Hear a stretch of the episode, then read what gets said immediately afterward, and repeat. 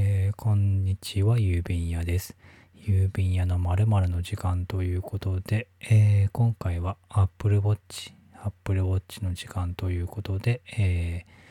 ー、まあ、つらつらと話していきたいと思います。えー、Apple Watch シリーズ5が、え、出ましたね。え、先日、昨日ですね、9月11日の、まあ、発表会で Apple Watch シリーズ5が、えー、出ましたね。私今 Apple Watch のシリーズ4を、えー、つけてるんですけど、まあシリーズ5で、えー、変わったのは、やっぱり一番変わったというかそこを、え、ちょっとあんまりちゃんと見てないんですけど、そこを、えー、一番新しく変わったのが、えっ、と、あれですね、常時表示できるようになった。Apple Watch ってつけてない方に、はわからないかもしれないですけど、一応、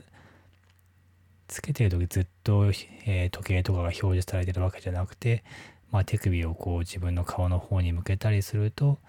まあ、ちゃんと時計とかがまあ表示されるという形になってて、で、シリーズ5ではそれが、まあ、えー、ずっと表示され、まあ、普通の時計、まあ、アナログとかデジタルとか、今までの普通の時計のようにもずっと表示されるようになったと。まあ、ある意味地味な、えーまあ、変更ではあるんですけれども、まあ、まあ、なんでしょうね、プライバシーとか考えなければ結構いいなと思っていて、っていうのは結時々なんですけど、例えば、なんでしょうね、会議室とかで、こう、時計が見えなくて、で、腕時計、Apple Watch を見たいのに、えー、ちょっと、ちょっとだけ手首をか動かしただけだと時計が表示されないとか、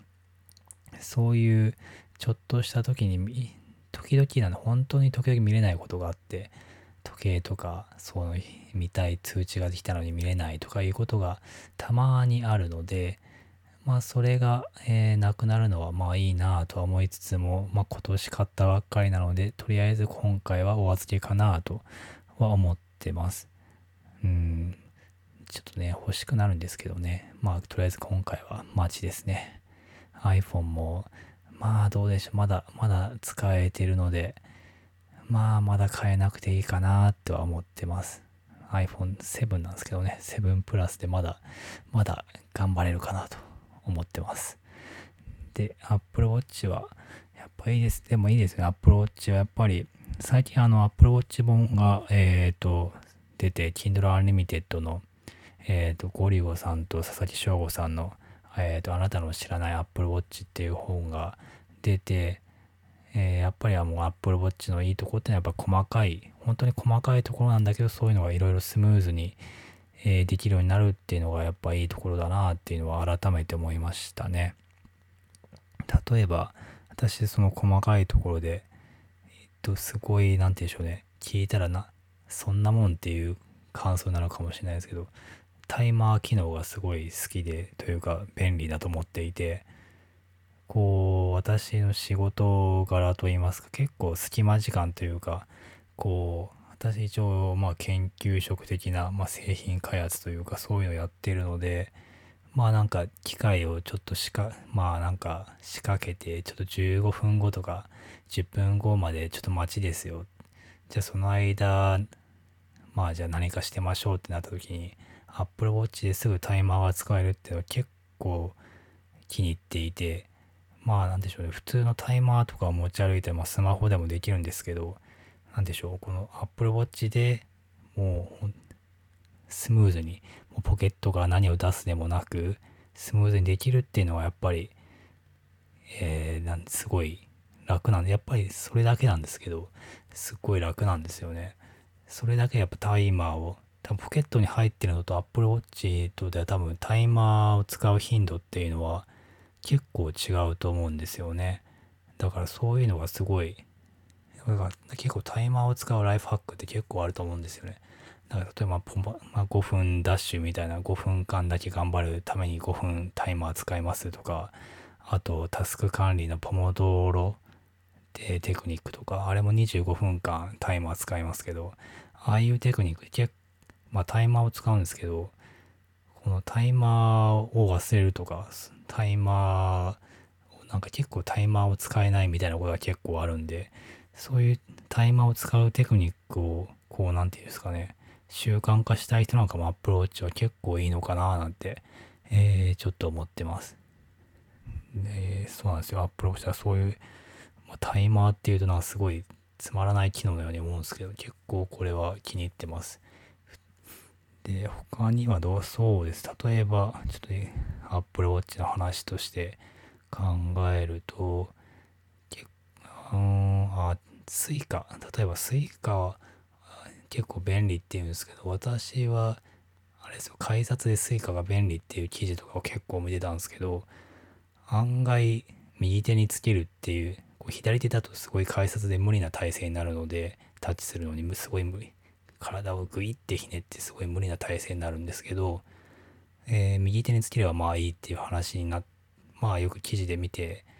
でじゃあ右手につけてみようってなるとそうするとなんか物を取ったりする時にすごいアップローチをぶつけやすくなってこれはアップローチを壊しちゃうんじゃないかなっていうのを結局左手に戻してそうするとやっぱりこう Suica を改札でっていうのは使いにくくてで結局まあ iPhone の Suica をでまあ対応するというか結局だからそういうのは使ってないですね。まあ、電子マネー、レジとかだったらいいんですけどね、改札では使ってないです。あとは最近睡眠のアプリ、えー、っとなん、ちょっと忘れ、なんだったかな忘れちゃいましたけど、その睡眠を見るアプリを使っていて、で、それを見ると、やっぱり夏場は睡眠が浅いですね。こう眠りが浅い。うん、特にクーラーを使っててもやっぱり眠りが浅いんですよね。これちょっと自分でも不思議なんですけど、こう、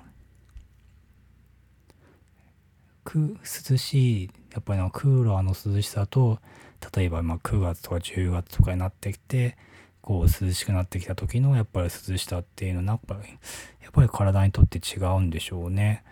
うん。それは自分でも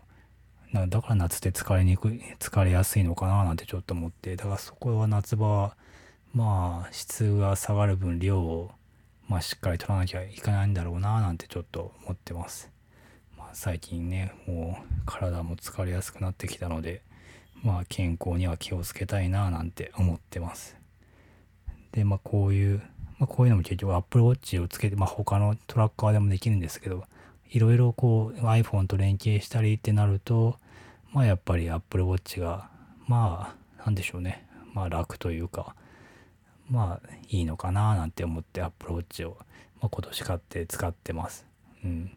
こう、いいですね。Apple Watch を今年買ったガジェット、まあそんな買ってないですけど、まあでも、まあ、ベスト3というには入るうん、ツールですね。はい。なので Apple Watch 持ってない方もよければ、まあこの機会に、まあ iPhone を買い替えるより Apple Watch を買った方が、まあ幸せになるってさっきあの紹介した本の中でもまあ書いてあるんで、まあ実際、まあ、値段とか考えても、まあ、コスパはかなりいいんじゃないかなと思うので、えー、ぜひ Apple Watch を気になる方は買ってみてください。もしちょっと Apple Watch どんなのなのって知りたい方は、ね、先ほどご紹介した、